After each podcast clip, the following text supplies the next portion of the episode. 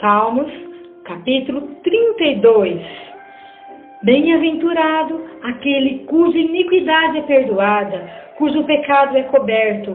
Bem-aventurado o homem a quem o Senhor não atribui iniquidade e em cujo espírito não há dolo. Enquanto calei os meus pecados, envelheceram os meus ossos pelos meus constantes gemidos todo o dia, porque a tua mão pesava dia e noite sobre mim, e o meu vigor se tornou em sequidão de estio. Confessei-te o meu pecado, e a minha iniquidade não mais ocultei. Disse, confessarei ao Senhor as minhas transgressões, e tu perdoaste a iniquidade do meu pecado. Sendo assim, todo homem piedoso te fará súplicas, e em tempos de poder encontrar-te.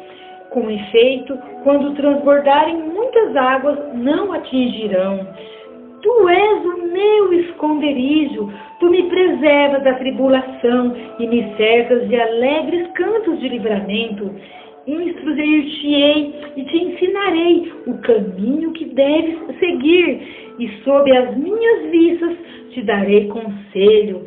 Não sejais como o cavalo ou a mula, sem entendimento, os quais com freios e cabreços são dominados, de outra sorte não te obedecem.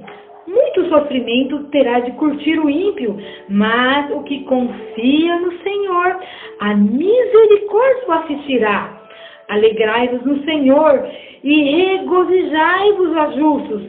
Exultai, vós todos que sois retos de coração.